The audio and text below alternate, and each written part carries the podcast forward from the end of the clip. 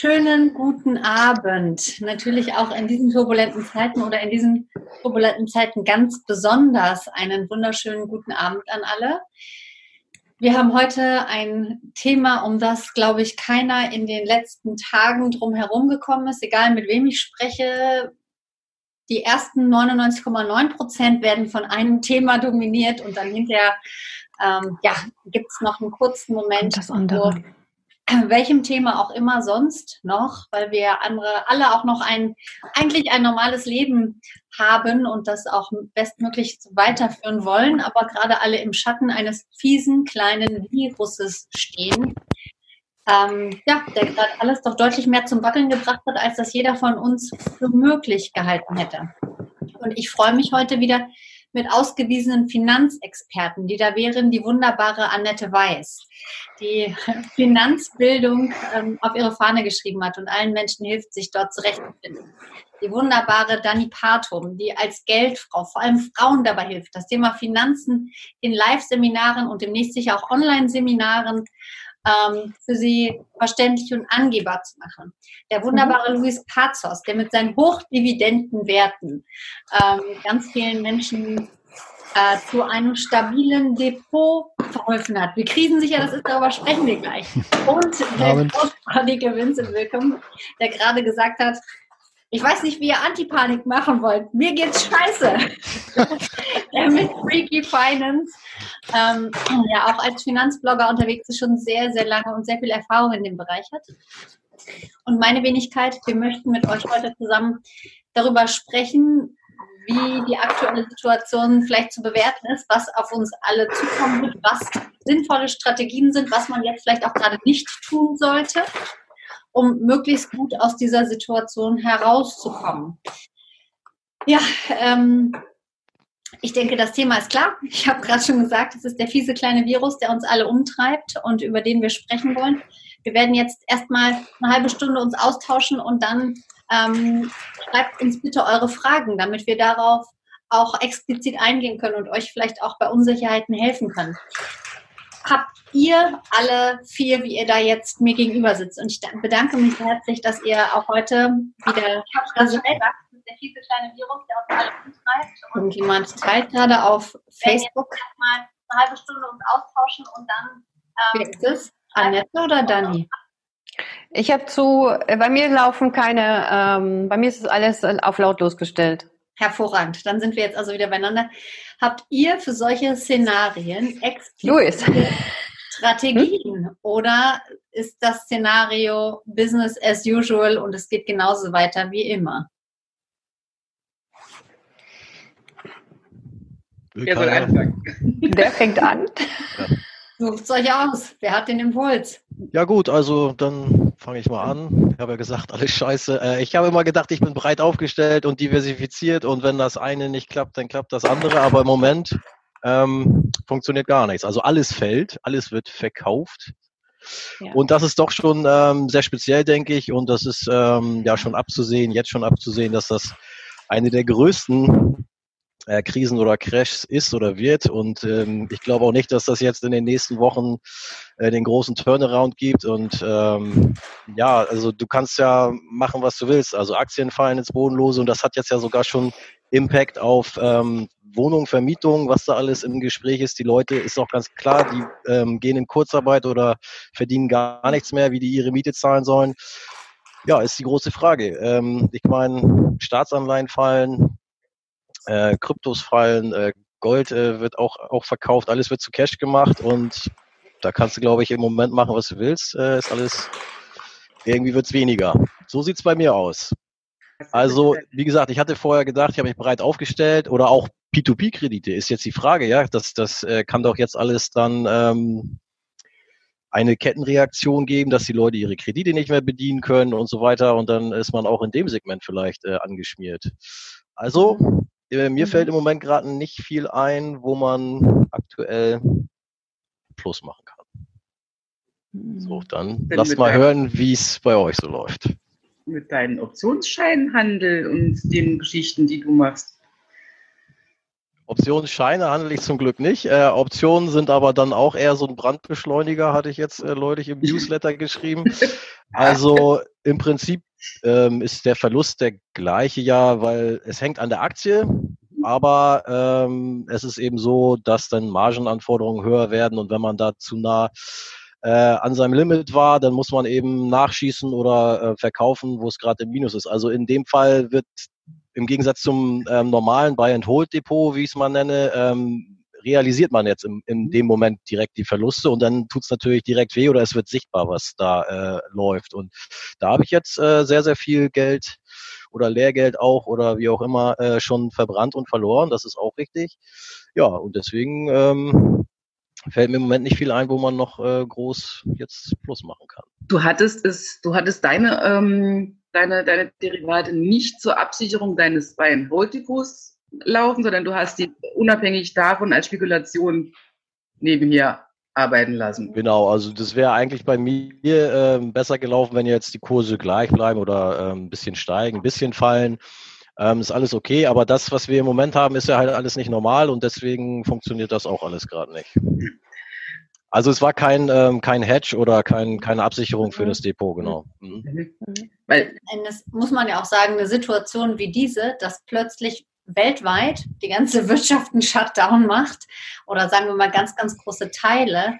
Es gibt auch so gut wie kein Szenario, also jetzt haben wir eins, jetzt können wir das das nächste Mal antizipieren, wo, wo man sich sowas hätte ausdenken können. Ne? Also es sind jetzt schon wirklich mhm. einfach Zeiten, in denen es ähm, schwierig ist. Wobei man sagen muss, ich habe durchaus Freunde, die in Branchen tätig sind, also und nicht mal Desinfektionsmittel und Masken, ja, sondern äh, Unterhaltung. Der eine ist auch so eher im Gewerbe, was man vielleicht abends mal anschaltet oder so, was jetzt nicht für die Leute unter 18 ist.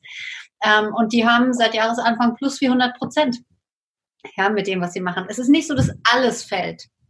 Es ist nicht so, dass alles fällt und wie in jeder Chance, äh, wie, wie in jeder, ich sage schon, wie in jeder Krise gibt es auch hier immer Chancen, aber es ist auch einfach emotional gerade total schwierig. Ja, um uns herum passieren Dinge, die wir nicht für möglich gehalten hätten. Und ähm, es ist auch schwierig, jetzt als Trüffelschwein auf Chancensuche zu gehen. Das heißt, du hast aktuell keinen Tipp, außer nicht die, den Mut verlieren oder wie sieht dein aktuell bester Tipp aus, Vincent? Du bist leise? Sind wir schon bei den Tipps? Naja, nur. Nein, auf jeden Fall ist es schwierig. Ich ich sag mal, jetzt noch ähm, sein Depot ähm, aus dem Fenster schmeißen und alles verkaufen, ist wahrscheinlich dann auch zu spät. Äh, von daher abwarten, Bodenbildung abwarten, die ersten guten Nachrichten abwarten und wer hat, kann dann ähm, sukzessive wieder rein investieren und darauf mhm. hoffen, dass äh, es dann langfristig wieder aufwärts geht. Aber ich bin der Meinung, da sind wir lange noch nicht. Ich habe da auch mal irgendwie paar Charts vorbereitet, weiß nicht, ob ich das nachher mal am Bildschirm teilen kann, aber wir haben jetzt gerade mal mhm. fünf Wochen ja, wo das ähm, runterkracht, zwar in einer Dynamik, die wir vorher noch nie gesehen haben, ja. aber andere äh, längere ja. äh, Phasen, wo es mal runterging, also beispielhaft ja ähm, äh, Dotcom-Krise und ähm, Lehman oder Weltfinanzkrise, was wir da 2008, 2009 hatten, das ging alles viel länger, ja. Und die ersten fangen jetzt schon wieder an mhm. nachzukaufen und, und gucken, welche Werte tolle Dividenden ähm, ausschütten und wollen jetzt also äh, hohe Dividenden zu niedrigen Preisen einkaufen. Das ist alles eine gute Idee oder war früher mal eine gute Idee, aber die Dividenden, Dividenden werden gestrichen ohne Ende jetzt. Wer soll denn da jetzt noch Dividende ähm, zahlen, ja? Mhm. Und wovon? Also das ist alles ein bisschen früh, finde ich. Von daher jetzt ähm, ja Cash ansammeln, vielleicht ähm, irgendwelche anderen Sachen, ähm, ja, also jetzt nicht übertrieben in panisch oder so, aber dann langsam irgendwo Cash anhäufen und andere Sachen vielleicht, die auslaufen oder so ähm, bisschen liquidieren oder mhm. eben zu Geld machen und dann, wenn sich die Bodenbildung abzeichnet und die ersten guten News ähm, da sind, könnte man sukzessive anfangen. Aber dann gibt's auch, das sieht man dann auch in den Charts vielleicht nachher, auch immer so eine Phase, wo es dann erstmal wieder hochgeht und dann ist es ganz oft so gewesen in der Vergangenheit, dass es dann nochmal wieder diesen, dieses Tief testet, ja. Mhm. Und, und danach geht's dann vielleicht, hoffentlich, mal langfristig wieder hoch. So, das ist mein Szenario, was ich da im Kopf habe oder wo ich dran glaube. Und wie gesagt, wir sind jetzt fünf Wochen und andere Krisen dauern anderthalb, zwei Jahre. Bärenmärkte. Und wie gesagt, dieser, den wir jetzt haben, das ist ja jetzt aus so einem klassischen schwarzen Schwan, auf den wir jetzt ja mal lange wieder gewartet haben, erwachsen. Und ähm, ja, da werden wir länger was von haben und das ist ja auch eine Intensität, die noch nie da war. Von daher, ähm, ich habe mich heute mit einer Bekannten ausgetauscht und witzigerweise habe ich am, am Wochenende an den gleichen Spruch gedacht, ja, wo es dann immer heißt äh, bei uns in diesen Finanzkreisen, ja, wenn das und das passiert, haben wir ganz andere Probleme. Und das ist jetzt vielleicht echt so ein Ding, ähm, ja, wo halt nichts mehr funktioniert. Das sagt man immer in, äh, vorher oder wir haben das vorher immer gesagt ja, wenn solche Sachen passieren, dann haben wir ganz andere Sorgen. Und die haben wir, glaube ich, im Moment. Ja, so sieht's aus. Aber ich bin schon ganz aufgeregt, äh, was ihr so für positive Ausblicke habt. also ich, ähm, ich, ich sehe es noch nicht so, dass wir da sind, wo wir Probleme haben, die wir echt noch nicht hatten. Da sind wir noch nicht, würde nee, ich sagen, nicht. Vincent. Noch nicht. Kann sein, dass wir da hinkommen, in der Tat. Wissen wir nicht, aber kann sein.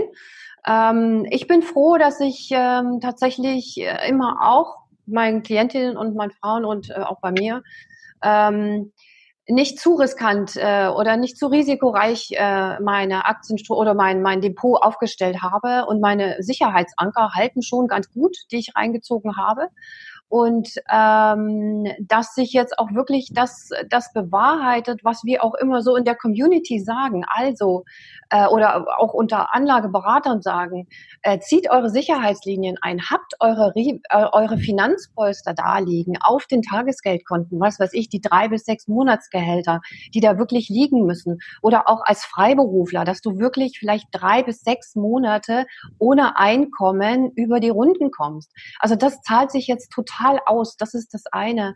Ähm, und dass du auch deine Finanzstruktur kennst, dass du sofort weißt, wo kannst du was zusammenstreichen, dass du nicht so riesengroße Ausgabenposten hast, zum Beispiel bei der Miete. Ich weiß, das ist bei in, in, in den Großstädten ein Problem, aber äh, dass du einfach deine Finanzströme kennst und dass du, wenn du anlegst in den riskanten Aktienmarkt, das sehen wir jetzt einfach, dass er wirklich riskant ist, dass es wirklich runtergehen kann, 30, 40 Prozent, äh, wie den wirklich großen Wirtschaftskrisen auch dass du realistisch einschätzt, wie viel kannst du tatsächlich verlieren.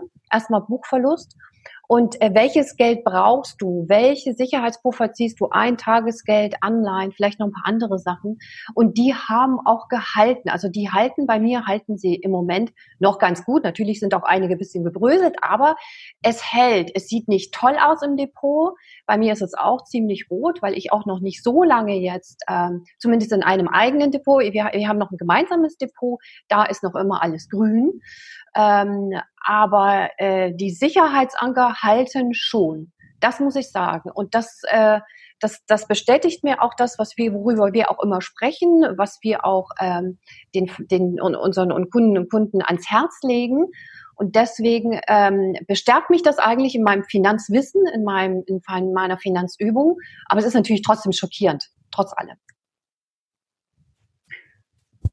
Ich gehe da, ich, ich greife da, spring da gerade mit rein, weil genau das ist auch mein, meine Erfahrung. Ähm, ich kann meinen Leuten jetzt endlich beweisen, dass das, was ich seit zehn Jahren predige, tatsächlich stimmt.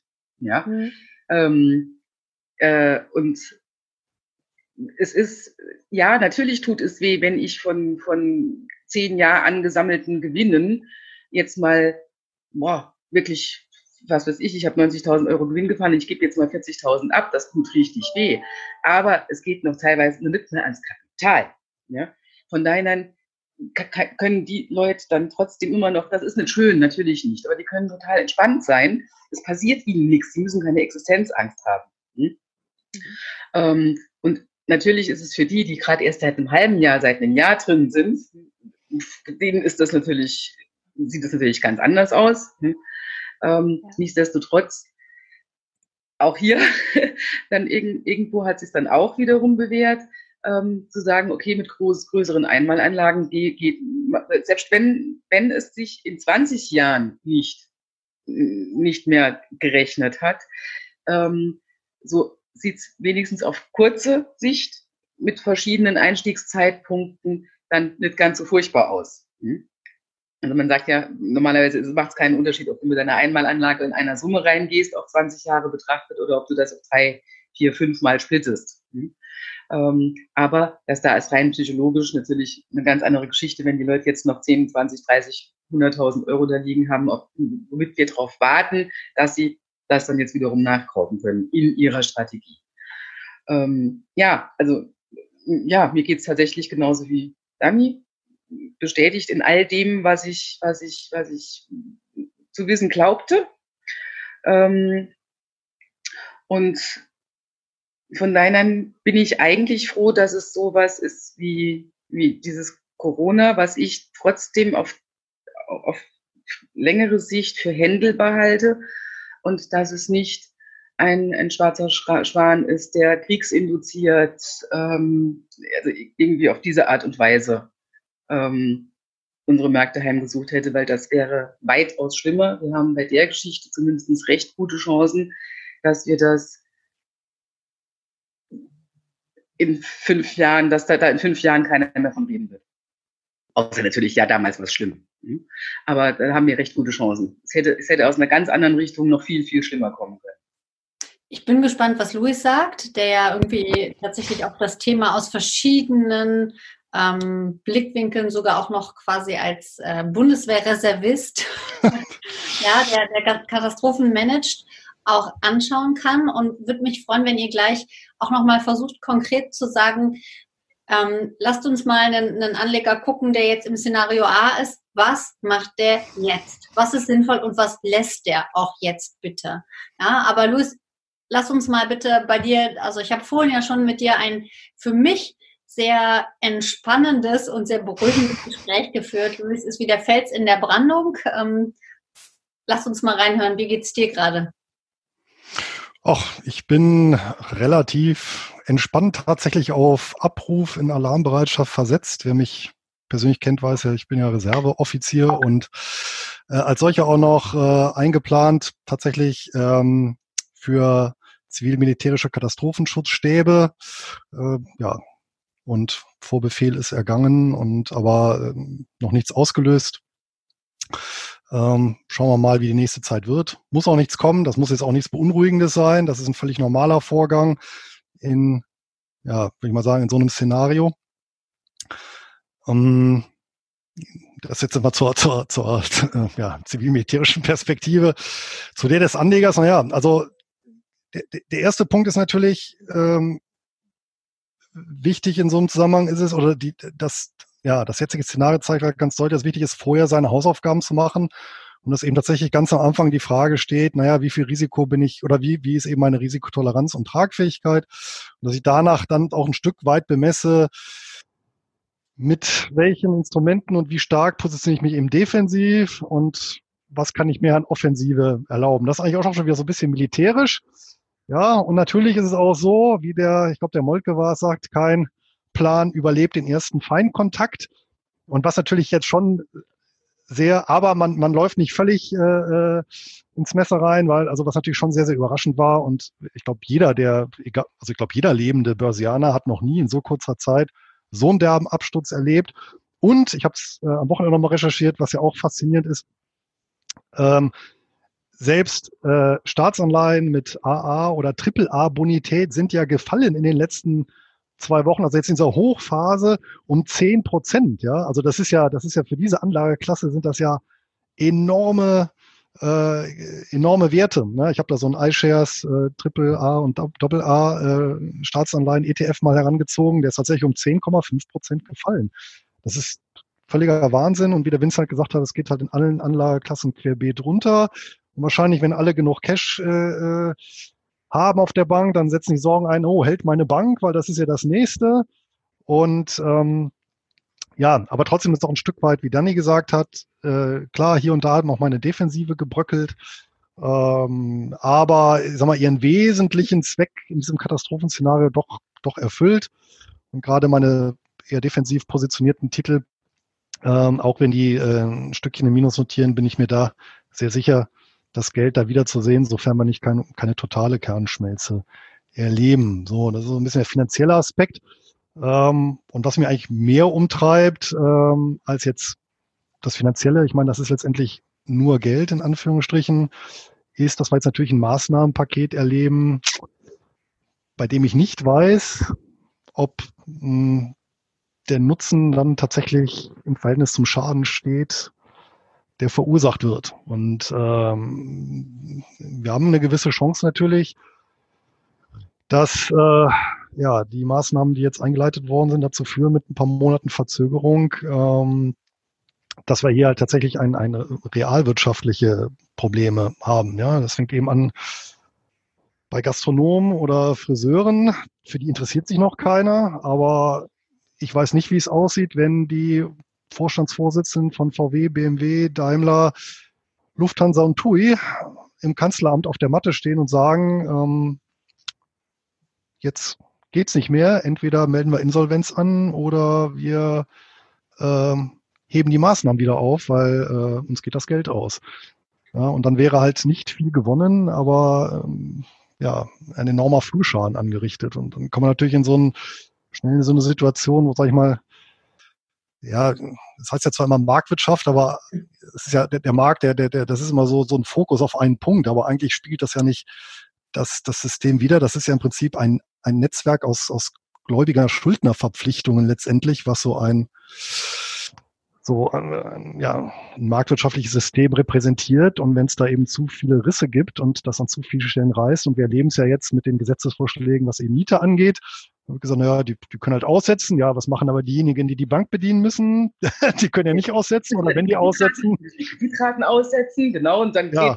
Und dann geht's bei der Bank, also wir sehen dann wirklich, ähm, ja, wie soll man sagen, so, so ein ähm, äh, ja, Domino. so ein Dominoeffekt, ja, also oder, oder ähm, ja, eine sich, eine sich beschleunigende Spirale. Und wenn wir da erstmal drin sind, dann helfen auch keine Zinssenkungen und nichts, weil dann ist ja nicht das Problem, dass es niedrige Zinsen gibt oder zu hohe Zinsen, sondern das ist das Problem der, der, der individuellen Liquidität. Ja. Und mhm. äh, da weiß ich nicht, wie das endet.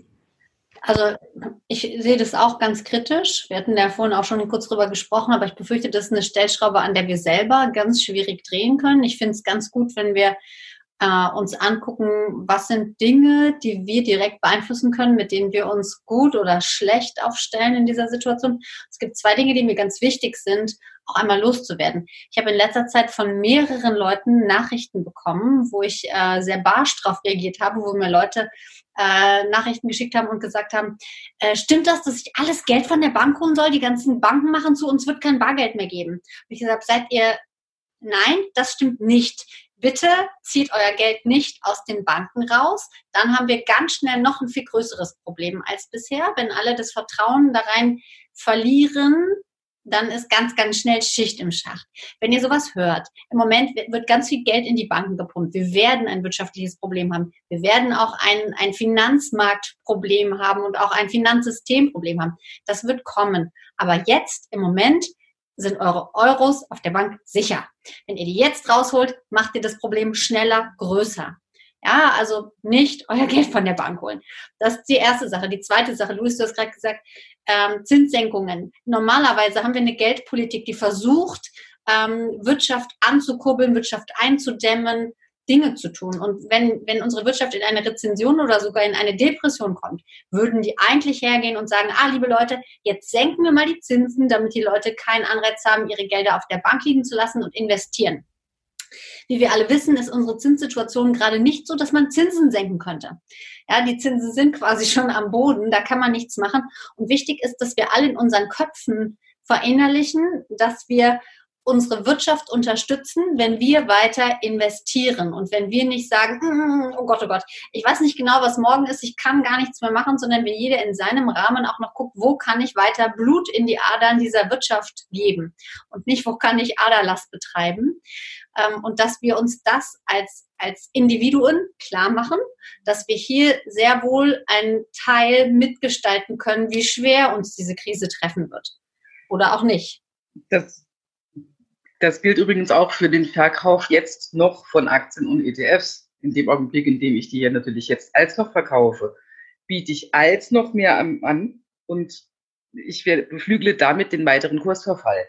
Und ich realisiere den Verlust. Und, und der, der, der Verlust, der eigentlich ja nur auf dem, auf dem Papier, nee, das wird auf dem Papier, der steht nur auf dem Computerbildschirm, ähm, der ist ja noch gar nicht da. Es ändert ja nichts dran, dass wir trotzdem ein, ein, ein winziger Anteil an BASF, Daimler, wem auch immer gehört, ja, ähm, selbst wenn die gerade nichts produzieren, die haben trotzdem gehören den Immobilien, denen gehört Vermögenswerte noch und nöcher.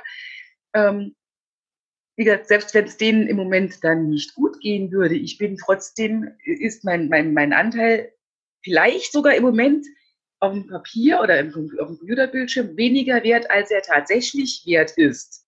Ja? Sogar wahrscheinlich. Ähm, sogar sehr wahrscheinlich, ja, sogar sehr wahrscheinlich. Ähm, von daher deine Füße stillhalten. Hm? Aber, was, aber was sagst du dann denjenigen, die jetzt sagen, naja, jetzt bin ich bei von meinen 100.000 sind 70.000 geworden. Ich gehe aber davon aus, die, die würden noch, wenn ich so belasse, auf 40.000 runtergehen. Dann verkaufe ich jetzt lieber zu 70. Wenn es dann bei 40 ist, dann steige ich erst wieder ein. Mhm. Das ist ja die Denke. Ich meine, letztendlich, äh, ich meine, äh, ich vermute mal, und, und da steckt ja jeder von uns ein Stück weit drin. Zumindest auch so die ganz hart gesottenen immer so ein bisschen Angst und ein bisschen Gier ist ja dann doch immer dabei, dass man sagt, ah, nutzt man jetzt doch die Aufwärtsbewegung zum, zum, zum Aussteigen, äh, weil es wird noch schlimmer oder na, baller ich jetzt doch mein Cash rein, weil jetzt sind wir schon sehr tief. Ähm, jetzt vielleicht nicht in der Breite, aber zum Beispiel im Bereich Energieinfrastruktur. Ja, ähm, in dem Spannungsfeld bewegen wir uns ja. ja? Und äh, vielleicht ist es auch eine also ich selber bin ja eh Anhänger davon, regelbasiert, also selbst auferlegte Regeln äh, zu investieren. Äh, ich habe auch noch gar nichts unternommen und einfach, äh, ja, weil nächster Stichtag ist erst Mitte des Jahres. Und man kann sich dann auch schön in Selbstdisziplin üben ein bisschen. Das ist so ein kleiner positiver Nebeneffekt, wenn man so möchte. Ne? Aber ich meine, du hast natürlich das, genau das Problem, Annette, dass, dass genau diese, diese Denke eben dazu führen kann, dass Leute dann sagen, nee, also ich, ich nee, jetzt, jetzt, jetzt verkaufe ich doch. Wenn es ihnen klar, äh, jeder soll tun, was er möchte, ja. er muss sich nur dessen, dessen bewusst sein, was, was er da tut, ja. Ähm, er kann, er, er, verkauft dann von mir aus mit 30.000 Euro Verlust, hm? ähm, generiert natürlich wieder Gebühren. Er weiß überhaupt nicht, ob wir fallen auf 40.000. Hat er keine Ahnung davon. Ähm, und wenn er dann jetzt lang genug wartet und die 40.000 kommen nicht, und dann sind wir irgendwann wieder bei 71. Ja, so ein Mist, dann habe ich aber doch, dann habe ich es aber jetzt gerade schon wieder verkackt, ja. Und dann generiere ich wieder Gebühren und dann fange ich wieder von vorne an und habe die 30.000 trotzdem Verlust gemacht. Ähm, also meinen Leuten würde ich dann eher dazu raten, zu sagen, nee, komm, okay, jetzt ist es eh alles zu spät. Lass das jetzt drin und wenn es auf 40.000 fällt, fällt es auf 40.000. Guck, dass du ein paar Kröten zusammenkratzt, dass, wenn es auf 40.000 fällt, du tatsächlich nachkaufen kannst. Ja. Aber konzentriere dich darauf, ja, ja. Geld beizuschaffen, anstatt zu gucken, wie du das alte Geld, das ist gut unter. Die Firmen sind ja nicht schlechter als, vor, als, als, als noch vor fünf Wochen. Das ist ja vollkommen der Quatsch. Ich habe nee, noch, noch nicht. Ne? Hab die aus dem Grund gekauft. Ne? Ähm, so, und die Firmen werden sich, die werden sich im, im, im Großen und Ganzen, werden die sich auch bewähren, sonst hätten wir sie ja nicht gekauft, sonst wären sie nicht in einem MSCI World drin oder ähnlich großen Indizes. Hm? Ja. Ähm, ich, mhm. von daher, hm, ja, physisch. Ich finde, ich finde, diese Krise ist ein absolutes Trainingsprogramm für Anlegerinnen, für alle Anlegerinnen, Charakterschule, Investitionsschule, äh, das ist genau der Punkt. Ich bin auch ganz häufig schon angesprochen worden, Luis. Ja, Dani, dann verkaufe ich doch jetzt und steige tiefer ein. Ja, ist genau das, was wir immer sagen. Kannst du in die Zukunft gucken? Ich habe keine Glaskugel, du kannst das auch nicht. Was ist, wenn morgen der Impfstoff gefunden wird? Wird alles durchgeimpft? Dann kommen wir vielleicht hier noch mit einem blauen Auge raus und dann steigen die Kurse wieder und dann hast du deine 30.000 Verlust und bist nicht mehr investiert etc. pp. Ich würde, ich sage dann immer, guck in dein Investment-Tagebuch, guck dahin, Stichwort Louis, Regeln, warum hast du gekauft, wie lang ist dein Anlagehorizont, mindestens 10, 15 Jahre, bleib dabei, bleib dabei ähm, und ja, genau, kratz noch Geld zusammen, wo du es hast, ähm, vielleicht geh noch ein bisschen mit deinen Sicherheitsankern Tick nach unten und dann investier aber im, im, im im Bodensatz, wenn es wieder langfristig aufwärts geht. Aber ja, teste deinen Charakter als Anlegerin. Die Frage war natürlich auch provokativ gemeint, ist klar. Na klar. Ähm, klar. Gilt übrigens aber auch natürlich genauso umgekehrt, weil wir, was mir jetzt auch nochmal einfällt, äh, als wir so die ersten Prozentpunkte Verlust hatten, so um die zehn, mhm. also ich konnte ja echt keine Social-Media-Kanäle mehr eigentlich aufmachen, obwohl ich das ja ohnehin nur selten am Tag mache, weil ja überall stand, so jetzt äh, nachkaufen, jetzt haben wir zehn Prozent Minus. Ähm, das ist ja im Prinzip genau dasselbe, nur umgekehrt, ne? dass man dann mhm. eben auch äh, genau in, im Prinzip in dieselbe Falle dann auch nicht tappt. Und das große Dilemma ist ja, was in manchen Situationen eben richtig ist, ist in anderen wieder falsch. Ne, bei, weiß ich nicht, 2018 ist das beste Beispiel, das ist ja auch gerade erst mal zwei Jahre her, Ende 2018. Äh, da wäre es ja quasi richtig gewesen, Anführungsstrichen bei minus 10, minus 15 Prozent äh, nochmal reinzubuttern, weil es danach ja wieder nach oben gegangen ist. Jetzt war es falsch und da sind wir genau bei dieser Glaskugel, die keiner hat. Mhm. Ähm, ja, und ich glaube, und, und ja, und diese Market-Timing-Strategien, ja, statistisch gesehen funktionieren die ja nicht so gut, muss man vorsichtig auszudrücken.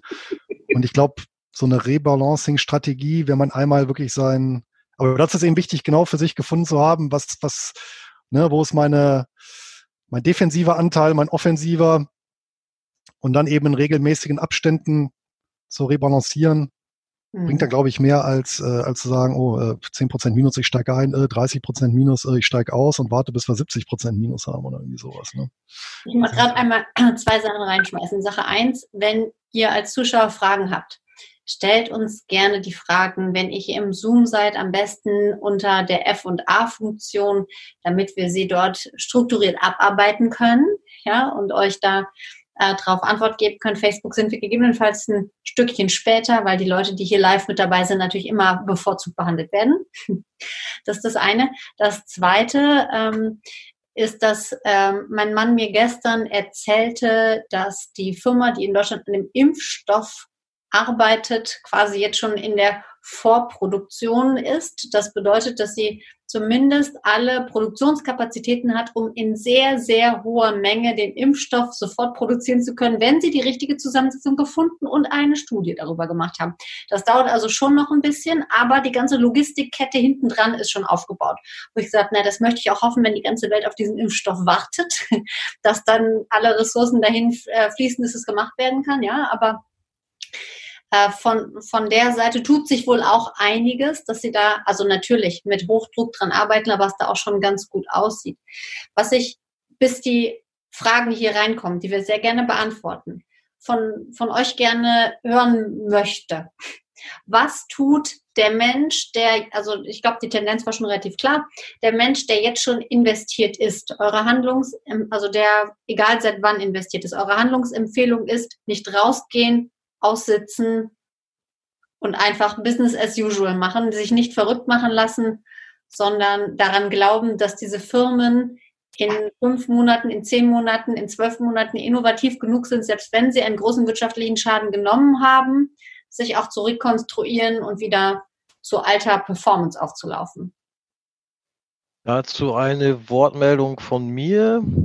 Und zwar ähm, einmal dieses Ding, ähm, ja, keiner weiß halt das mit diesen 40.000. Also was sind die 40.000? Das ist ja immer die große Frage, ähm, weil da gibt ja diesen schönen äh, Spruch, wer die Aktien nicht hat, wenn sie fallen, der hat sie auch nicht, wenn sie steigen. Von daher pauschal gesehen ähm, sehe ich das genauso, ähm, dass man jetzt sicherlich nicht mehr aussteigen muss.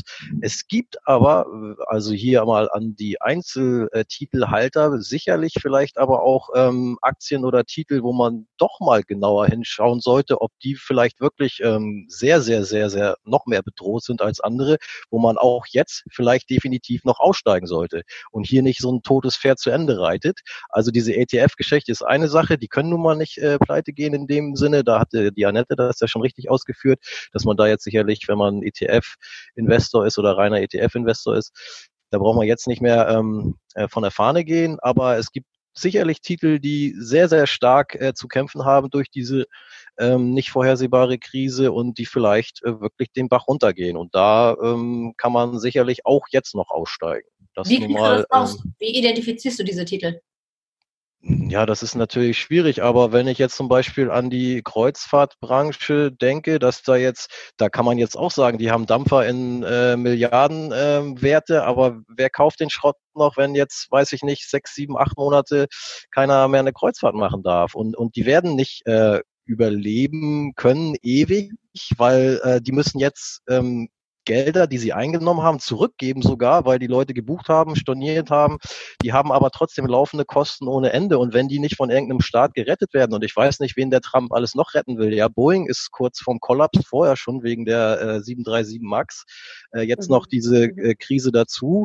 Ich bin aus der Luftfahrtbranche, ja, also diesen Konzern zu retten, ist ja schon äh, ein Meister oder ein, äh, eine Herkulesaufgabe. Und wenn man jetzt noch alle möglichen Kreuzfahrtgesellschaften oder ähm, alle möglichen amerikanischen Airlines retten will, das irgendwann geht das nicht mehr und irgendeiner wird da mit Sicherheit über die Klippe springen. Wer das ist, weiß ich auch nicht, aber vielleicht kann man solche Titel dann sicherheitshalber auch jetzt noch verkaufen, auch wenn die überleben und äh, minimal dann irgendwann wieder steigen, aber dann kann man vielleicht dieses frei gewordene Cash, auch wenn es jetzt äh, weniger ist, als wenn man es vor sechs Wochen verkauft hätte, dann eben nehmen für den Wiedereinstieg, für den für den Wiederaufbau seines ähm, Depots und seines Vermögensmixes. Ja, ähm, ich bin auch kein also meine Glaskugel ist mir ja vor Schreck jetzt runtergefallen in dieser ganzen Krise.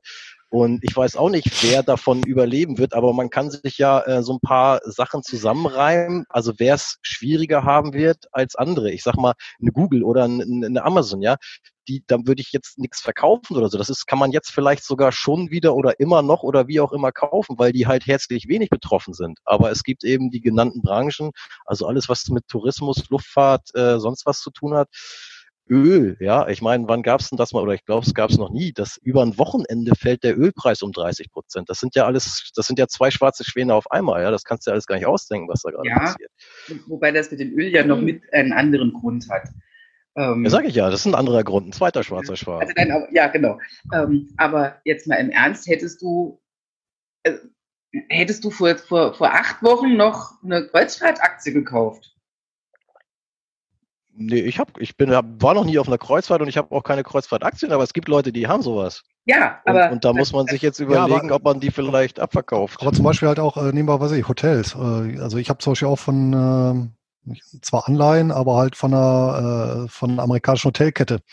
Die sind natürlich auch schwer unter die Räder gekommen. Ja. Aber die habe ich eben auch vor pff, zwei Jahren oder so gekauft. Mhm. Ja gut, ich weiß es auch nicht. Also es gibt da sicherlich, muss man da differenzieren. Und so ein Hotel, das wird ja irgendwann wieder laufen und auch Kreuzfahrten werden irgendwann wieder laufen, mit Sicherheit. Mhm. Aber überleben die bis dahin? Das ist ja die Frage. Nee, gerade bei Kreuzfahrtgesellschaften, die sind ja auch noch stark verschuldet. Das kommt halt bei denen halt noch hinzu. Und, also, und die haben die Klimaschutzproblematik. Also gerade das, das wäre jetzt sowas, wo ich denke, boah, nee, also da wäre ich, da wäre ich vorher schon nicht dran gegangen. Ähm, geschweige denn, dass ich das, also ich hätte das gar nicht erst im Depot. Von daher um, dann nicht überlegen, es mir zu kaufen. Äh, aber, aber, vielleicht, um, um, um äh, Evas Frage zu beantworten, also äh, wer tatsächlich in Einzeltitel investiert ist, sollte halt gucken, was ist das für ein Geschäftsmodell, wie mhm. stark ist das halt betroffen ähm, und vor allem, äh, wie sieht die Cashflow Rechnung und Bilanz aus des Unternehmens. Also da kommt man auch nicht drum rum. Wenn ich natürlich eine Gastrokette habe, hier wie Mac, ja, so McDonalds ist auch ein schlechtes Beispiel. Die haben sehr gerade platt. Vapiano. Ich wollte ich ja. wollte gerade sagen, Vapiano ist echt ein gutes Beispiel. Mhm. Ja, genau. Ne? Die waren ganz ohnehin schon ganz dünn, der Cashflow war schlecht, dann, dann, dann kommt natürlich alles zusammen. Wenn ich aber, ich sag mal, eine Hotelkette habe mit einem starken Namen, mit, äh, mit einer Eigenkapitalquote von, keine Ahnung, jenseits der 50 Prozent, ähm, das heißt, die haben ja auch nicht, die haben ja dann auch nicht so viel Zinsdienst oder Zinslast, die sie tragen müssen. Die halten es dann auch noch eine Weile durch. Ne? Mhm. Dann geht das schon. Also das, bevor, das ich euch, bevor ich euch gleich frage, was der Mensch, der es bisher verabsäumt hat, in ein Depot zu investieren, ja, also wie, wie sich der jetzt aktuell am besten verhalten sollte, mag ich einmal eine Frage reinschreiben, äh, reingeben, die jetzt gerade hier kam. Eine Frage zu den Hochdividenden-ETF die nun ja auch im Keller sind, sind da nun trotzdem Dividenden zu erwarten, weniger oder gar nicht? Gibt es Erfahrungen dazu? Ja, da gibt es sehr äh, ausführliche Studien und ähm, es gibt eine sehr interessante über ähm, die Weltwirtschaftskrise hinweg, also im Prinzip die äh, schwerste, ja, auch volkswirtschaftliche bis konjunkturelle Krise, die wir jetzt so in der modernen Geschichte hatten, also zwischen 1929 und äh, ja, dann 33 und fortlaufende Jahre. Und man kann also so als, als Daumenregel, Pi mal Daumen, das hat ja durch, durch weitere Krisen auch so bewahrheitet, wenn man wirklich marktbreit investiert ist, dann sinken die Dividenden Pi mal Daumen nur halb so stark wie die Kurse, weil Kurse immer schwankungsanfälliger sind als Dividenden, was ja auch irgendwie logisch ist. Umsätze, äh, Gewinn- und Verlustrechnung, das ist ja alles weniger dynamisch als jetzt hektische Kursbewegungen. Und so äh, wirklich à la longue und äh, statistisch betrachtet auf die vergangenen 100 Jahre ist halt so, dass die Dividenden im Schnitt um die Hälfte einsacken im Vergleich zu den Kursen. Also das heißt, gehen die Kurse um 50 Prozent runter, kann man rechnen Dividenden um 25 Prozent. Pi mal Daumen immer mit einem halben bis einem Jahr Verspätung. Also die regieren ja verzögert drauf, erholen sich aber auch wieder schneller in der Regel als die Kurse, ähm, sodass man auch aus dem Tal in der Regel, wie gesagt, marktbreit rauskommt. Gilt natürlich nicht, wenn ich einzelne Unternehmen habe. Äh, wenn das Unternehmen pleite geht, dann, dann ist natürlich Kurs null und Dividende null. Ja. Ähm, und es gibt natürlich auch Gegenbeispiele, einzelne Unternehmen, die dann gesagt haben, nee, wir setzen jetzt dauerhaft die Dividende aus. Das gibt's auch. Ne?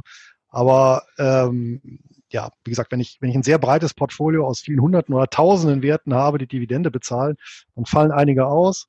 Und ähm, ich, ich vom letzten Seminar habe ich noch die Zahlen im Kopf. Es gab doch mal Untersuchungen, wie hat sich das in der Welt, also in der Weltfinanzkrise entwickelt. Und ich meine, 43 Prozent der Unternehmen haben die, die Dividende gekürzt, weitere 14 haben die komplett ausgesetzt und 43 äh, haben die gehalten oder sogar gesteigert. Ja, ähm, ist natürlich jetzt nicht eins zu eins vergleichbar, aber um mal eine grobe Vorstellung dafür zu bekommen, wie es halt in der letzten großen Krise war. Okay, wir haben noch zwei weitere Fragen. Die eine geht in die Richtung meiner Frage, die ich vorhin geäußert habe, aber ich lese euch beide einmal vor. Wann soll man als Neuling einsteigen und welche Werte sollte man kaufen? Das ist die eine. Und die zweite ist, wie ist es mit fondgebundenen Lebensversicherungen? Gilt hier auch halten um jeden Preis? Ich würde sagen, wir gehen erstmal auf die Lebensversicherung an. Das geht vielleicht schneller und danach kann man über die Neulinge reden. Annette, du hast ein so schmerzverzerrtes Gesicht gemacht. Was sagst du zu den Lebensversicherungen? Also, vorgebunden und Lebensversicherung ist sowieso, sowieso ein, ein, ein, ja, da kommen mehrere Dinge zusammen. Wenn der Fonds schlecht läuft und große Kosten in der Lebensversicherung drinstecken, ja, dann habe ich natürlich tatsächlich jetzt mit beiden Händen reingegriffen. Hm? Und du fragst mich, wer heute noch Kreuzfahrtaktien kauft. Genau, genau. Das, das ist, ja. Ähm, allerdings wäre es jetzt natürlich auch vollkommener Schwachsinn, jetzt nur weil die Kurse gefallen sind von, von den Fonds, nur deswegen jetzt einfach eine vorgebundene Lebensversicherung einfach aufzulösen. Ja, das wäre natürlich vollkommener Unsinn. Ähm, auch hier gilt einfach besonnen bleiben, erstmal die die, die Versicherung an sich auf den Prüfstand stellen, dann Kosten auf den Prüfstand stellen, dann den Fonds, der in der Versicherung drin ist, auf den Prüfstand stellen. Man kann auch innerhalb fondgebundener Lebensversicherung oft die Fonds wiederum wechseln. Ja? Ähm, und ansonsten hilft es nur auf das ähm, Management der Versicherung und sowohl als auch des Fonds dann zu vertrauen im Zweifelsfall. Ähm, und wenn man so eine Lebensversicherung auflösen möchte, dann bitte in Ruhe gut überlegt, gut durchgerechnet. Nicht von heute auf morgen, nicht gleich. Also es gilt nicht halten um jeden Preis, es gilt individuell reinschauen und wirklich angucken. Aber, genau, aber das sowieso unabhängig davon, wie die Märkte gerade stehen. Mhm. Dann, was mache ich? Ich habe jetzt bisher Pech oder Glück gehabt, mich vom Thema Börse dezent äh, zurückgehalten und noch nicht investiert und sehe jetzt diese Zeiten, habe vielleicht sogar auch noch ein bisschen Geld auf der hohen Kante ähm, und sogar vielleicht so viel, dass ich sage, okay, mein Notgroschen bleibt unangetastet. Ihr habt alle gesagt, wichtig in diesen Zeiten, damit man nicht selber in der Privatinsolvenz läuft oder ne, dass man einfach sagt, man hat etwas Spielraum, wenn die Umsätze mal nicht so reinkommen wie äh, bisher. Wenn man investieren will, wie sollte man als Neuling einsteigen? Was wären eure Tipps? Naja, also zuerst mal sich mit der Materie komplett vertraut machen. Also jetzt einfach sagen, boah, die Kurse sind so gefallen, ich kaufe mir jetzt mal irgendwelche Aktien will zusammen. Da würde ich sagen, oh, das kannst du schon mit 95 Prozent sagen, das geht schief. Äh, wenn nicht sogar mit 100 Prozent, ähm, weil wir hatten ja jetzt gerade schon äh, kurz angerissen, äh, wann kaufe ich welche Aktie oder wann verkaufe ich auch welche Aktie. Wenn man Einzelaktien kauft, braucht man einfach echt ein aktives Risikomanagement. Da muss man sein Portfolio wirklich sehr, nicht engmaschig, aber schon schon maschig, also wirklich regelmäßig und nicht nur ein oder zweimal im Jahr sich anschauen, wirklich die Geschäftsmodelle auch immer wieder der einzelnen Unternehmen sich anschauen, die eigenen Risikopositionen anschauen und dann sagen, zum Beispiel, wenn eine Aktie so und so viel fällt, dann verkaufe ich sie, wenn ich nicht an das Geschäftsmodell glaube.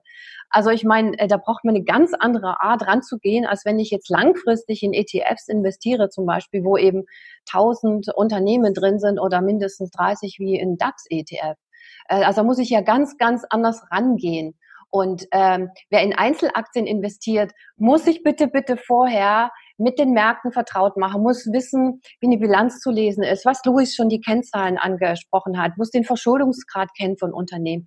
Also da, da braucht es einfach wirklich ähm, eine, eine ordentliche Portion mehr Wissen, als wenn ich zum Beispiel in ETFs investiere. Da muss ich schon echt noch meine Schippe drauflegen, sonst wird das schief gehen. Vor allen Dingen wird es dann schief gehen, weil wir hauptsächlich, so zumindest ist meine Erfahrung auch so im Bekanntenkreis, ähm, dann wird emotional gekauft. Ich finde Lufthansa zum Beispiel geiles Unternehmen, ja. Aber ist das ein strategisch gutes Investment? Das ist die große Frage. Und äh, viele Leute tendieren dann dazu, emotional Aktien zu kaufen. Ähm, und das ist, ähm, das ist kein Vermögensaufbau. Äh, deswegen wäre ich da extrem vorsichtig. Und ich sage dann immer, super Zeit, sich jetzt damit zu beschäftigen, mach dich schlau, stell dich gut auf, informier dich, bilde dich und dann kaufe. Mhm. Und bei Einzeltiteln habe ich ja auch noch das Problem, dass bei aller Analyse ja immer noch ein Restrisiko bleibt, was ich einfach nicht kontrollieren kann. Und als Absolut. Anleger muss ich mich damit abfinden, dass ein ja. Unternehmen immer eine Blackbox ist. Und dann gebe ich halt nur zu denken, solche Sachen wie der Enron-Skandal, wer sich noch erinnert, bis aufs Top-Management, selbst die Mitarbeiter wussten gar nichts, ja. Also bis auf vielleicht den einen oder anderen, der was geahnt hat. Ja, aber äh, die Masse hatte sogar noch Mitarbeiteraktien bis zum Schluss. Das heißt, ähm, es gibt auch sowas wie Tod analysieren und überanalysieren. Und das bringt halt nichts. Irgendwann muss man halt, man muss halt, ja, ist wie in der Liebe, ja, man muss halt so ein paar Grundparameter und der Rest ist halt, man muss es, muss man halt wagen, ja. Wagen, und ja, äh, genau. ja, genau, aber eben, halt so. eben, dann nicht nur zwei Aktien Wagen, oder drei Wagnis, Aktien. Ist immer ein Wagnis. Ne? Ja. Ist immer ein Wagnis, dann eben zehn bis 15 ja. verschiedene. Ne? Und nicht eben dann nur eins. In der Liebe setzen wir auf eins, aber das ist eben bei Aktien nicht so dolle. in Aktienmärkten sind wir durchaus amorös unterwegs, ja. Also, also, ähm, also gerade als ähm, Einsteiger ist es doch jetzt dann auch vielleicht irgendwann, wenn wir den Boden erreicht haben, tatsächlich eine, eine gute Sache einzusteigen. Und dann würde ich auch empfehlen, gerade als Einsteiger, wie Dani sagte, eben mit solchen ETFs anzufangen, um überhaupt erstmal äh, Übung auf dem Terrain der, der äh, Börsen- und Wertpapiermärkte zu bekommen und ein Gefühl dafür zu kriegen, wie ist das, ins Depot zu gucken, wenn da grüne Vorzeichen, rote Vorzeichen fällt, steigt, dass man sich erstmal so ein bisschen akklimatisiert damit und dann rausfindet, ist das was für mich, mich da noch weiter mit äh, Einzelaktien oder äh, noch weiteren äh, Geschichten zu befassen. Ähm, dass wir um eine Anlage in Wertpapiere langfristig nicht drum hinkommen, sollte klar sein, aber für den einen ist es eben das Richtige, passiv zu investieren in ETFs und es dabei zu belassen und äh, langfristig darauf zu vertrauen, dass sich so, so, ein Index dann eben und ein ETF, äh, der einen Index abbildet, selbst regelt und langfristig steigt. Und wer dann darüber Interesse entwickelt, sich da äh, tiefer mit zu beschäftigen, der kann dann vielleicht auch mit der einen oder anderen Einzelaktie ähm, starten. Aber für den Anfang ist das, glaube ich, das Beste, was man machen kann, mit so einem passiven Produkt ähm, sich da in diesen Markt reinzufühlen und Erfahrung zu sammeln. Mhm. Ja. Breites genau. nichts. Das heißt also, jetzt ist es ist immer eine gute Zeit, sich damit zu beschäftigen. Und wie ihr seht, es ist auch egal, wie gut man sich beschäftigt. Es ist trotzdem natürlich so, dass eine solche Situation für uns nicht vorhersehbar ist, dass man nicht sagt, ah ja klar, übermorgen ist wieder alles im roten Bereich, aber äh, im grünen Bereich. ist wieder alles easy, Ja, aber trotzdem, ähm, gerade wenn man so diesen Reaktionsmuskel trainiert hat, ihr habt gesehen, Vincent hat zwar gesagt, alles scheiße, ist aber trotzdem nicht hektisch und nicht in Panik, sondern ziemlich entspannt und geht jetzt einfach durch. Die anderen drei sind auch, ja, atmen weiter locker durch die Hose und sagen, äh, jetzt wird natürlich nicht verkauft, es werden keine Verluste realisiert. Vielleicht schaut man mal einzelne Branchen, einzelne Titel an, die schwierig sind und überlegt, ob man sich von einem Fonds oder von einem Einzeltitel trennt, der in einem Bereich ist, wo man selber das Gefühl hat, okay, Das könnte jetzt äh, durchaus schwierig werden, aber es ist auch wirklich ein guter Zeitpunkt, um jetzt zu sagen, okay, ich fange jetzt mit meinem Vermögensaufbau an, strategisch und langfristig, nicht kurzfristig und hektisch, nicht jetzt schnell was drehen, mhm. sondern langfristig aufbauen. Andi fragt noch, wie ist eurer Meinung nach die Gefahr einer Inflation? Wer mag und möchte?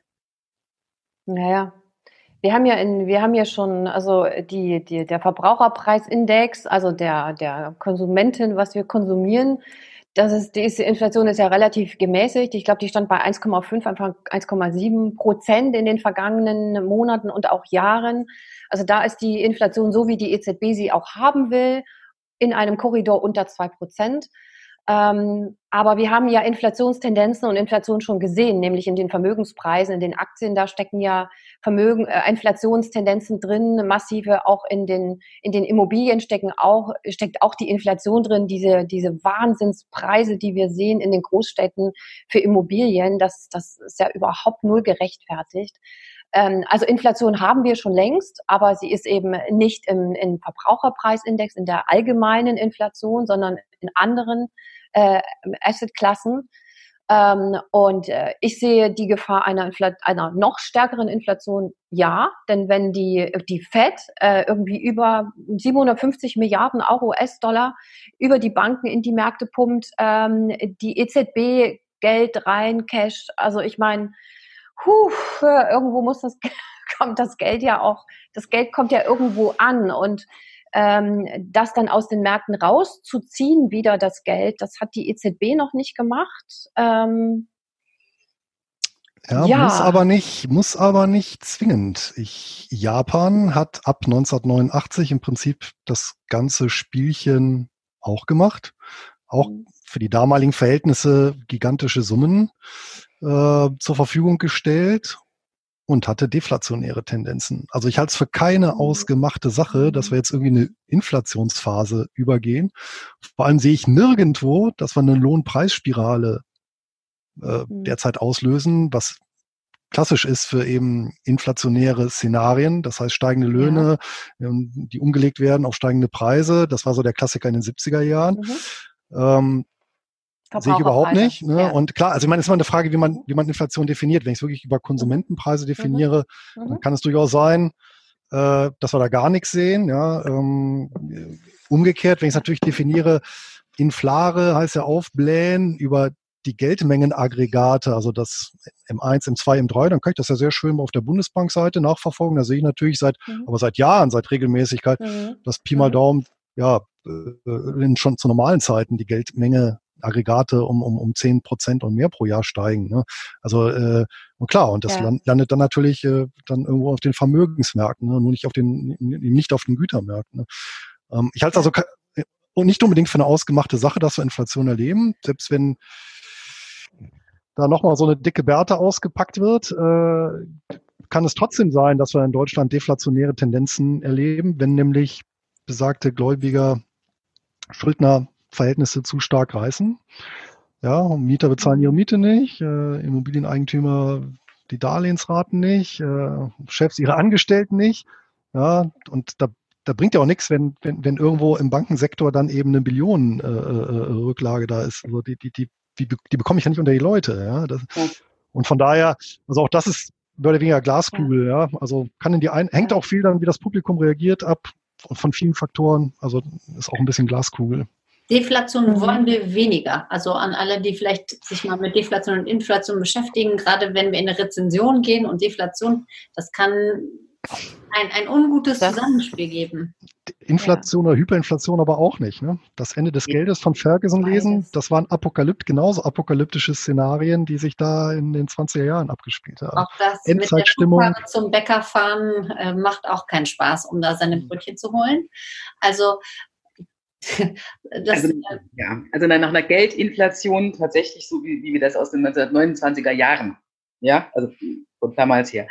Danach sieht es tatsächlich nicht aus.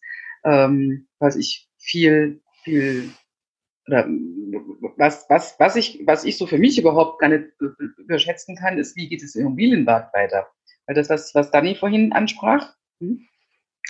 ähm, mit diesen irrsinnigen Preisen, in denen tatsächlich unglaublich viel Inflation drin steckt. Ja, ähm, ja das, ist, das, ist, das ist tatsächlich irre. Und wenn die, die Kredite, die zu diesen Preisen gehören, wenn die nicht mehr bezahlt werden können, selbst wenn wir so niedrige Zinsen haben, ja, wie geht's denn dann weiter? Ähm, das, das wird, wird, wird wirklich eine Geschichte, die mir, die ich eher sehe als eine Inflation. Und dann daraus vielleicht. Das könnte eventuell sein. Ähm, aber was vorhin war auch eine Frage von wegen, ob Euro, der Euro abgeschafft wird, so in die Richtung. Ich, ich glaube, dass da könnte ein, diese, diese Krise könnte eine, eine, eine Idee sein, darüber nachzudenken, ob man vielleicht wirklich über Regionalgelder nachdenken sollte. Ja? Ähm, und über, über, über den Zinsverkehr halt abzuschaffen innerhalb des Regionalgelds. Wir erleben diese Abspaltung jetzt ja schon. Ja? Auf der einen Seite werden Vermögens, werden, werden Zahlen in der Welt rumgepustet, die sich von uns keiner mehr vorstellen kann. Wir können ja nicht immer schreiben. Ja? Auf der anderen Seite äh, haben wir, haben wir, kriegen wir für unser bisschen Geld keine Zinsen mehr hm, auf einer Bank. Ja? Ähm, und es ist so auseinandergefallen. Dieses, dieses, dieses kleine Geld des einzelnen Haushaltes und das große Geld der Volkswirtschaft und dann noch weitergehend der Weltwirtschaft, es ist vollkommen auseinandergefallen. Es führt zwei vollkommen verschiedene Leben. Hm? Und vielleicht ist das jetzt mal eine Idee, darüber nachzudenken, ob Regionalgelder sinnvoll wären, die dann eben zinslos sind. Ja. Ich kann mir das auch gut vorstellen, aber ich glaube nicht, dass jetzt innerhalb dieser aktuellen Nein, Situation, na, ne, sondern ich kann, kann, mir auch gut vorstellen, dass so etwas danach ausgelöst wird und dass sowas hinten dran dann irgendwann kommen wird. Aber nochmal, rennt jetzt bitte nicht zur Bank, holt eure Euros da komplett weg ähm, weil sie vielleicht morgen nicht mehr da sein. Und die letzte Frage, die jetzt hier auch noch gestellt wurde im Chat, könnte das Grundeinkommen jetzt ein Thema werden? Was meint ihr? Naja, also wenn die, wenn die Krise länger dauert, in der Tat, und wirklich äh, die Freiberufler nicht mehr durchhalten, ähm, und äh, die Künstler und so weiter, das sind ja, das sind ja nur, nicht nur ein paar zehntausend Handeln, das sind ja, das geht ja dann schon, da kommen wir schon in ein, zwei, drei, vielleicht Millionen. Ich habe jetzt die Zahlen tatsächlich nicht im Kopf, äh, welche Berufsgruppe wie vertreten ist äh, in den erwerbstätigen Zahlen. Ähm, aber wenn die wirklich keine Einkommen mehr haben und dann ihre Mieten nicht mehr zahlen können, auch vielleicht keine Rücklagen haben, großartig, um sich irgendwas zu essen zu kaufen, dann, ähm, da, dann werden die, äh, die Sozialämter gibt's ja nicht mehr, aber dann, dann werden einfach diese, die Kassen für Hartz IV und so weiter, ähm, auch plötzlich einen Ansturm erleben. Und äh, das wird ja auch alles nicht ganz so richtig funktionieren. Du kannst ja nicht Leuten einfach so flächendeckend auch die, die Miete kündigen, also die Wohnung kündigen und so weiter. Es könnte, es, es könnte aufs Tableau kommen. Das liegt aber daran, wie lange die Krise in der Tat dauert. Wie lange wir jetzt drin hocken müssen, wie lange die, die Bänder stillstehen. Das können wir jetzt nicht sagen. Also je länger es dauert, der Shutdown, desto wahrscheinlicher wird es. Solche Diskussionen, ja. Aber wir reden nicht von drei Monaten und auch nicht von fünf. Mhm sondern wenn, wenn das jetzt wirklich sich über zwei Jahre in, immer wieder in diesen extremen Ausprägungen ziehen würde, dann, dann packe wir es nicht. Das geht nicht. Ja. Aber daran äh, glaube ich tatsächlich nicht, dass das so lange dauert. Hoffen wir alle nicht, nee, genau. ich auch nicht. Hoffen wir nicht. Aber wir wissen es nicht. Wir wissen es nicht. Also auch unsere Glaskugel ist dem Schicksal von Vinzens Glaskugel gleichgekommen und kaputt oder uneindeutig. Ne? Die wollen alle nicht so ganz genau sagen. Ich glaube, von der grundsätzlichen Tendenz sind wir uns alle einig. Also Panik bringt keinen weiter, egal an welcher Stelle. Es ist wichtig, dass man jetzt ähm, ja einfach auch ein bisschen besonnen reagiert dass man, wenn man noch keine Ahnung hat, jetzt anfängt, seine finanzielle Bildung aufzubauen dass wir, wir alle glauben, dass es langfristig immer noch ein sinnvolles und gutes Instrument ist, an der Börse investiert zu sein, auch jetzt, auch in Krisen, auch durch Krisen und auch nach Krisen hindurch. Das bedeutet, wenn du noch nicht investiert bist, fang an, dich jetzt darum zu kümmern, das Wissen aufzubauen, einsteigen zu können. Mach es bitte nicht ähm, ja, einfach irgendwie, weil du hörst, SAP, gute Idee, kauf alle mein Geld in eine Einzelaktie. Ja, für Anfänger ähm, ist vielleicht wirklich ein Basisinvestment ähm, mit Fonds, mit ETFs sinnvoll, wenn du dich weiter informierst, wenn du Spaß und Freude daran hast, können dann Einzeltitel auch durchaus interessant und sinnvoll sein. Ähm, realisiere deine Verluste jetzt nicht, sondern schau dir nochmal differenziert an, gibt es einzelne Titel, einzelne Fonds, wo du sagst, da denke ich persönlich wirklich, die Zukunft sieht da schwarz aus, sieht da nicht so gut aus. Und ähm, dann sind wir guten Mutes, dass wir ja vielleicht beim nächsten Finanztalk auch schon vielleicht ein bisschen über spannende Tendenzen, über irgendetwas berichten können. Ich würde jetzt gerne euch allen nochmal ein abschließendes Wort geben. Es kam gerade noch einmal eine Frage, dass jemand ein Interesse daran hat, wie jeder einzelne von euch investiert ist. Da würde ich aber einfach mal darauf hinweisen, dass alle diese wunderbaren Herrschaften hier äh, Blogs haben, auf denen kann man sehr umfassende Informationen lesen und sich da einfach mal ein bisschen einlesen. Und von daher fange ich jetzt mal hinten an, gebe Vincent das erste letzte Wort und bedanke mich schon mal ganz herzlich, ähm, dass ihr alle dabei wart. Ja, danke für das erste letzte Wort. Ich würde meinen, dass diese Krise auch eine große Chance ist, gerade für junge Leute. Ähm, es ist immer einfacher, von einem niedrigeren Niveau wieder ähm, in höhere Sphären kursmäßig vorzustoßen, als ähm, jetzt auf einem hohen Niveau anzufangen. Also alle, die jetzt starten, für die ist es vielleicht sowieso eine gute Sache, dass jetzt die Kurse ein bisschen runtergekommen sind. Wir waren uns, glaube ich, eigentlich auch vorher schon einig, dass viele Kurse sehr weit hochgelaufen sind, dass das alles ein bisschen überkauft war und dass da viel ähm, heiße Luft in den Märkten teilweise war. Das ist jetzt alles äh, kommt zwar alles ein bisschen dynamisch und sehr überraschend und durch einen blöden Anlass, aber es ist jetzt so und ähm, da sollte man dann jetzt ähm, ja wie man sagen, ja, Antipanik, also die Panik dann irgendwann ähm, ja sein lassen und das als Chance wahrnehmen. Und gerade junge Leute haben ewig viel Zeit und starten jetzt von einem niedrigen Niveau, wenn sie dann äh, loslegen möchten. Und das sollten sie. Ja, und das möchte ich eben als meinen Ausblick und als Chance äh, den Leuten mitteilen. Next one, please, Luis.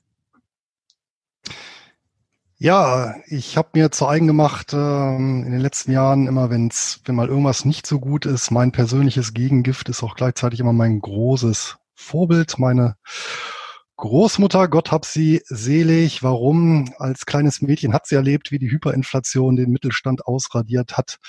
Ähm, sie hat sich dann in äh, schweren Zeiten ohne familiäre Unterstützung äh, ja, beruflich durchgeboxt. Sie hat im Zweiten Weltkrieg alles verloren und äh, inklusive ihrer großen Liebe. Sie hat in der Nachkriegszeit ähm, ja, äh, die auch gut überstanden äh, und dann nochmal in der DDR alles aufgegeben, um in den Westen zu fliehen, als er das so totalitär wurde. Und nur wenig jünger als ich jetzt bin, wirklich mit sprichwörtlich null nochmal angefangen und ist trotzdem als ähm, ja sehr lebensfreudiger und dankbarer Mensch dann auch, wie ich sie kennengelernt habe, ähm, dann irgendwann von uns gegangen. Und vor allem, ich habe sie ja auch nie über ihr Schicksal meckern oder hadern hören. Und wenn ich mir das dann so überlege, dann verbietet sich für mich eigentlich dann zu sagen oder irgendwie mein Schicksal zu beklagen oder dass jetzt irgendwie das Depot äh, im Minus ist oder sowas. Das ist ja dann eigentlich im Verhältnis dazu lächerlich. Dankeschön. Dani? Äh, ja, ich möchte da an Luis anknüpfen. Also ich, ähm, ich möchte gern die Zuversicht in euch stärken und ähm, euch sagen, nicht nach dem Motto, alles wird gut, aber äh, bleibt bei eurer Stärke. Ihr, ihr, ihr kommt durch die Krise, ihr schafft das.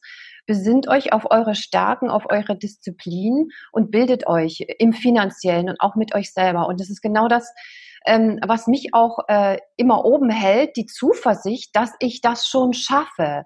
Also das heißt, da, da, da gehört auch dazu, tatsächlich selber äh, Dinge zu können, also handwerklich was zu können, nicht aufzugeben, äh, das Leben ja in einer gewissen Form von Dankbarkeit zu zeigen. Und wir wir sind hier auch in der privilegierten Gesellschaft. Also äh, Deutschland ist eines in der Tat der reichsten Länder der Welt äh, mit super hygienischen äh, Voraussetzungen und so weiter. Ich, ich war gerade drei Wochen auf Kuba. Das ist eine, eine ganz andere Gesellschaft.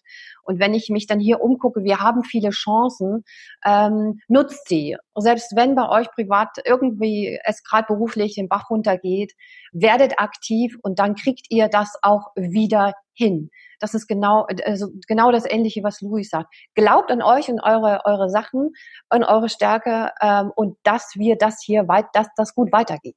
Ähm, und das liegt auch ein bisschen an euch. An uns jedem Einzelnen. Das kriegt ein Herz von mir, ihr alle natürlich. Und jetzt gebe ich an Annette.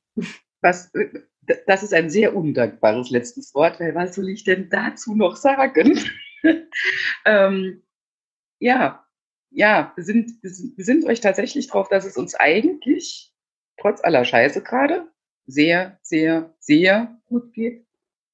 Und nutzt, nutzt die Zeit, die wir jetzt haben, auch diesen Stillstand, den wir jetzt haben. Das ist, so schlimm das ist, auf der anderen Seite ist es auch was ganz Besonderes. Wir müssen gerade nirgendwo hin. Wir dürfen gerade tatsächlich uns mit Finanzen beschäftigen bis, zur, bis zum komatösen Zustand, wenn es sein müsste. Ja? Es gibt auch keine Ausreden mehr, warum ich mich damit nicht beschäftigen können sollte. Hm? Weil die Zeit ist es jetzt nicht mehr. Ja, mhm. ähm, ja nutzt, nutzt diese Zeit, nutzt dieses, dieses, auf der anderen Seite dieses, dieses Geschenk dessen, dass wir jetzt zwangsentschleunigt werden. Hm? Mhm. Ähm, so doof das ist, aber das hat auch was Gutes. Und vielleicht vielleicht nimmt man dann damit auch wieder was mit, was man dann auch wieder in die Hektik, die wiederkommen wird, das wird wiederkommen, dass wir das, dass wir da so einen Teil mit transportieren können. Nicht nur an Wissen, was wir uns in der Zwischenzeit angeeignet haben, vielleicht auch ein bisschen was an Achtsamkeit und Besonnenheit. Ich weiß es nicht. Probieren kann man es ja. Ich danke euch sehr. Ich glaube auch, das Leben nach Corona wird ein anderes sein. Wir werden es hoffentlich alle erleben. Toll, dass ihr mit dabei wart. Ihr könnt gerne auch noch ähm, auf Facebook mit uns weiter diskutieren. Ja, taggt uns einfach. Wir können auch gerne ähm, dort noch eure Fragen beantworten. Ihr werdet das Video auch auf unseren YouTube-Kanälen oder finden. Und ähm, wie gesagt, die vier hier haben alle großartige Blogs. Schaut da rein, lasst euch Mut machen. Ähm, ich schließe mich jetzt einfach mal prominenten Worten an und sage, wir schaffen das. Wünsche euch einen wunderbaren Abend und wir sehen uns an dieser Stelle spätestens in acht Wochen wieder. Okay. Tschüss. Ciao, ciao. Tschüss. Ciao, ciao.